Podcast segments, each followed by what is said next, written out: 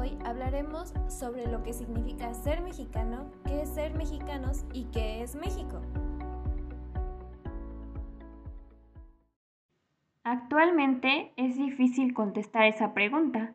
Vivimos en un país globalizado, en el cual sucede un loco fenómeno que sinceramente nosotras no conocíamos hasta hace una clase.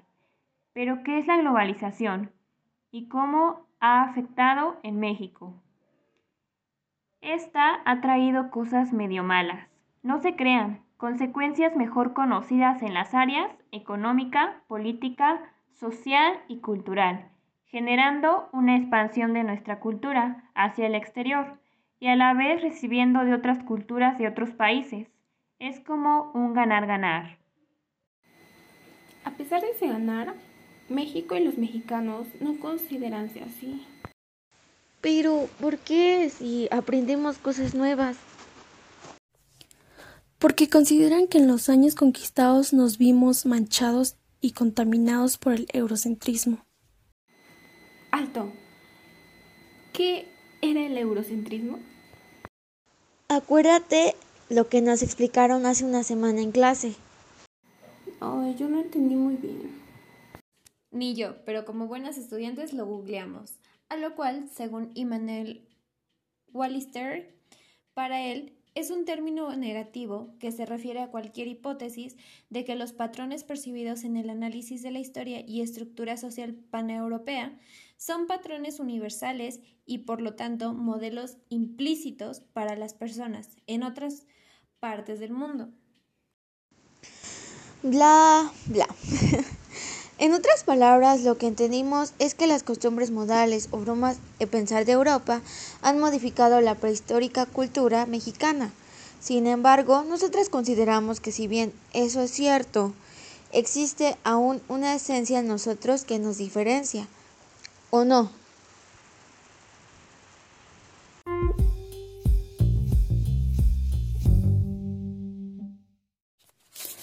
Desde hace muchos años, pero muchísimos, antes de la existencia de la tele, cuando se dio a México como colonia o América como continente, sufrimos un cambio. Existió una destrucción de datos importantes en nuestra historia. Si recuerdo, nos los han contado desde primaria. Fue cuando los católicos quemaron todo porque creían que era herejía. Espera, espera, no todo fue destruido, sino se lograron guardar ciertos documentos de los cuales hoy conocemos algunos rasgos de las culturas más importantes, como fue los mayas, aquellos que jugaban el juego de la pelota, ese donde si perdías te sacrificaban, o que ellos inventaron el cero en forma de concha, asimismo una comida típica como el pozole. Pero, ah, ¿no el pozole estaba hecho de personas? Según se cuenta que sí. Se dice que las antiguas culturas mesoamericanas eran muy violentas y caníbales. Con la llegada de los españoles, esto cambió y se podría decir que nos preservamos más. Según un famoso escritor mexicano, que ni tan famoso porque solo lo escuchamos en la escuela, no se crean, bueno, según Octavio Paz, Escribió, el mexicano puede doblarse, humillarse, agacharse, pero no arrojarse. Esto es, permitir que el mundo exterior penetre en su intimidad.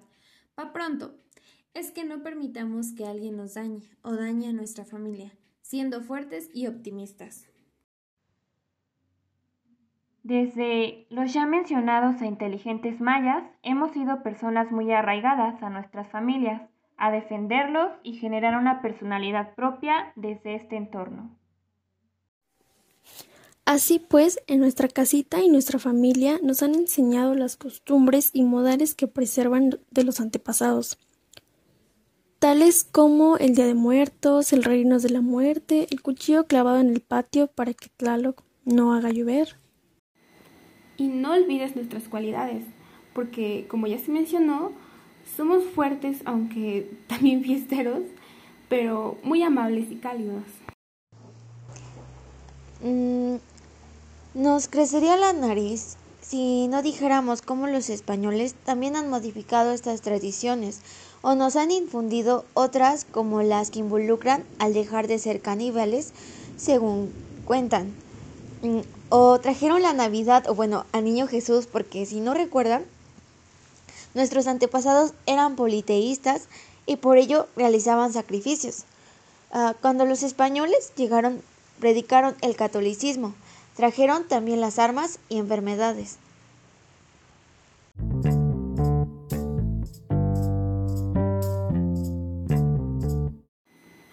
Si en todo esto suena negativo, realmente no sé lo que seríamos si no nos hubieran conquistado.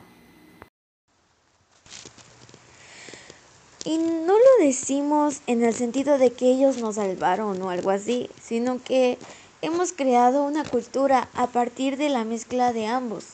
Eh, es cierto que a veces nosotros como mexicanos creemos superiores a los europeos o que todos sus modales son los correctos.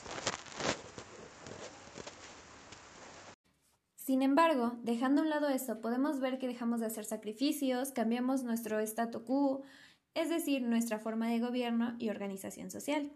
Evolucionamos en nuestras prácticas y en la transición de todo ello aprendimos cosas nuevas.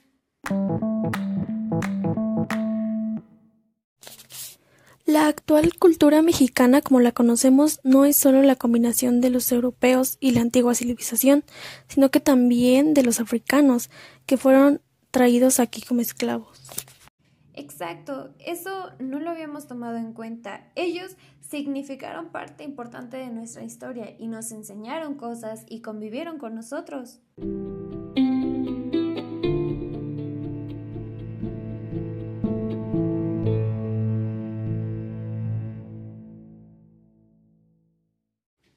Consideramos que sí, deberíamos intentar estudiarnos más, conocer nuestras raíces y volver a lo que éramos antes, pero no del todo. Los años en que fuimos una colonia y aprendimos o modificamos cosas que trajeron los españoles y africanos es una parte importante de nuestra historia y de lo que somos. No decimos que sea correcto lo que hicieron, pero hemos sabido evolucionar, se podría decir, para poder crear la tan rica personalidad y cultura mexicana.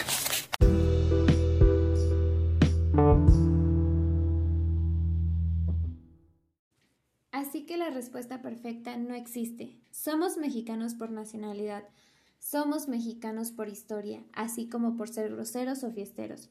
Somos la mezcla de miles de años.